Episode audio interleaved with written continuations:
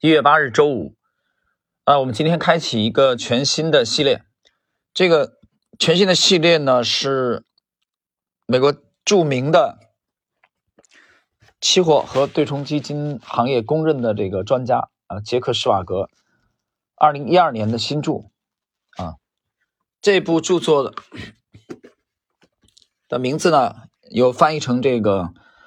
呃市场怪杰的，也有翻译成市场奇才的。呃，杰克施瓦格呢？我想很多人应该不陌生啊。我们在这个系列里边，其实啊已经许多次的介绍他，包括我第一个这个这个解解读系列的当中谈到的这个国际九大投资基金经理访谈录，就是史建邦先生在二十多年前啊翻译的杰克施瓦格的第一本的访谈录啊。那我们简单的介绍一下杰克施瓦格，他撰写了大量的关于这个期货和金融市场上。伟大的交易员的著作，我可以这么说啊，你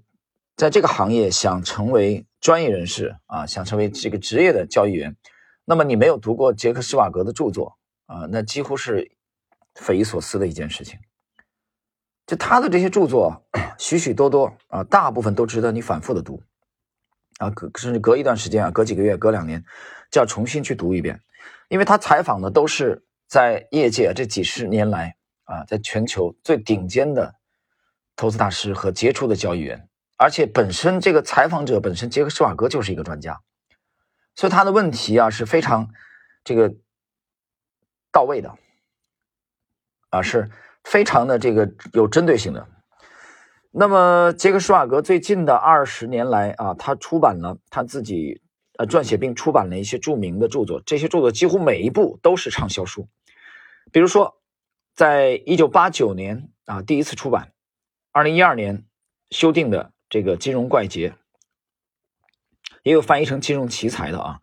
然后三年以后，一九九二年，他出版了这个《新金融怪杰》，啊，也有翻译成这个《新金融奇才》的。九年之后，二零零一年出版了这个《股市怪杰》。那么这三本啊大名鼎鼎的著作之后。呃，这个当中啊，他的这个我们要介绍他的第一本书，杰克施瓦格的第一部著作是一九八四年出版的《期货市场完全指南》。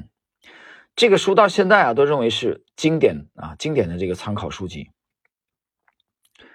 然后九五年呢，他出版了这个杰克施瓦格施瓦格谈期货啊基本面的分析。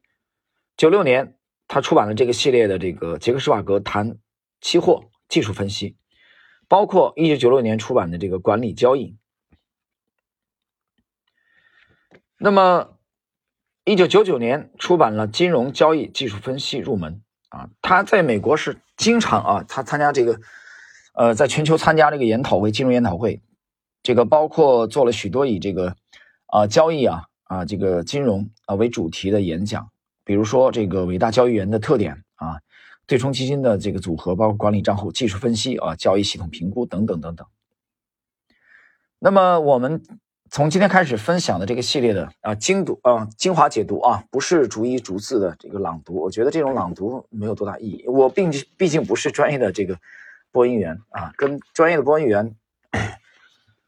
也这个水准呢有天壤之别。但是我毕竟是做交易出身的，那么呃，我把它定位在是精华解读。所以，我们今天这部著作是二零一二年杰克施瓦格先生的这个啊最近的一部著作了。那么，这部著作我简单的介绍一下啊。这部著作呢，跟他之前的几个系列有什么区别？实际上，它浓缩了之前的这几个系列的这个精华啊。所以我们今天的开篇呢，先介绍这部新著的啊，相对来说啊，新著的这个呃它的序言部分。序言部分呢，是由。呃，一个著名的交易员 Peter，呃，Peter 布兰特来撰写的，可以有助于我们对这部新著啊有一个初步的了解。作为我们今天的这个第一集的内容，作为一个每年从圣诞节到新年休假期间的长期的习惯，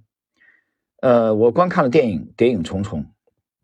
阅读了杰克施瓦格的这个市场奇才的系列。观看《谍影重重》纯粹是为了娱乐。在阅读市场奇才系列，则是为了自己，无论从情绪啊还是精神上，都能为第二年的市场竞争做好准备。没有其他作者在世的或者已经故去的，像杰克施瓦格一样，在对市场的思考方面创造了如此丰富的文献资料库。整整一代的交易员，至少他们的成功有一部分是得益于金融怪杰系列和杰克。我认为毫无疑问，市场这个怪杰或者市场奇才系列会像埃德温·勒菲弗的《股票作手回忆录》流传至今一样，它还会适时的啊再畅销八十年。为什么新手的投资者啊，就菜鸟级的投资者和充满抱负的市场参与者不想花时间学习五十九位世界上最成功、最有成就的市场交易者的思想呢？这也正是杰克施瓦格的市场奇才系列想要探讨的啊，就是我们开始的这个新的系列，它带给了我们所有有价值的洞见、市场操作的过程、风险管理等原则，以及那些已经入选这个交易名人堂的股票、利率、汇率和期货市场投机者的重要经验。就像那些从1981年起依靠交易啊来生活的人一样，我并不是那种对其他交易者的秘方。提供亦步亦趋的经验，教你如何投资书籍的粉丝粉丝。我坚信，所有能长期盈利的交易者在两件事上面啊是有共性的。第一，针对市场的方法啊，一套针对市场的方法，其反映了交易者的独特个性。积极的风险管理啊，他认为这两点最重要啊。每一次读这个市场奇才系列图书啊，就是这个金融怪杰系列图书，能实现。盈利交易的这两个组成部分都能以全新的方式展现出来，促使我反思自己对于市场的认识，过去的、现在的和将来的。呃，这一本市场奇才是这个杰克施瓦格的这个这个金融啊，金融这个奇才或者叫金融怪杰系列重新焕发了新生。从某种程度来讲，这是一本克利夫小册子一样的书籍。其对之前这个市场奇才系列中的所有访谈做了一次快速的回顾，但有所不同的是，本书带来了只有杰克施瓦格才能做到的对传奇交易员广泛采访的梳理，这实在是非常吸引人的一个维度。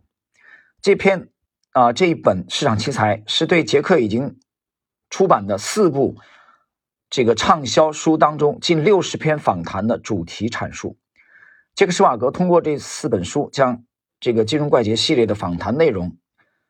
归纳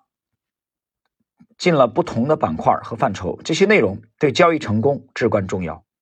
除了积极风险管理和一套个特别个性化的交易方法的必要性这些主题之外，我已经提过了市场奇才，它辨析了成功交易者都会体现的许多共同的特性，而书中对此分别提供了非常有用的实际的例子。这些主题涉及从耐心到形成优势的必要性，从努力工作到注重纪律，从将失败作为交易的一部分到掌控情绪以及应对连续失败啊，包括犯错误。大多数的菜鸟级投资者和有抱负的交易者错误的相信，有利可图的交易的秘密就是识别出交易的进场信号。聪明的市场人士，他们大多不是成功的交易者，迎合了这一错误的信仰。提供了有百分之七十到八十获胜概率的交易体系。所有的市场参与者，新手或老手，那些苦苦追求成功的啊，或那些有长期获利经历的自由投资的或依靠体系的个人投机者或对冲基金经理，会很快将这个金融奇才啊，这也翻译成这个市场奇才，就是我们这部啊著作列入他们最爱的交易和市场类书籍的书单。好了，那么以上呢就是彼得·伯兰特啊为这部著作这个所写的这个序言的部分啊。这部著作大概分为了这个二十三章啊，它的正文的部分二十三章。呃，我们在今天开篇的第一集啊，介绍了这个序言以后，我们大概的介绍它的这二十三章，它分别涉及到了这个失败难以预料啊，这个什么是最不重要的，叫根据你自己的个性来交易，形成优势的必要性。包括风管、风险管理、纪律、独立啊、自信，这个仓位很重要。包括情绪与交易、市场的反应、错误的代价等等等等。那么刚才在序言部分，Peter 已经介绍了这是对杰克施瓦格之前的四部著作的，实际上是一个高度的概括和提炼，而且这个高度的概括和提炼是由一个被难以取代的人完成的，这个人就是杰克施瓦格本人，因为这部这系列著作都是他本人撰写的，你让任何一个交易员来做这个事儿都不适合啊，因为这五十九位顶级的交易员和投资大师都是他逐一去采访的。所以他来做这个工作最合适啊，所以你可以把它理解为是四部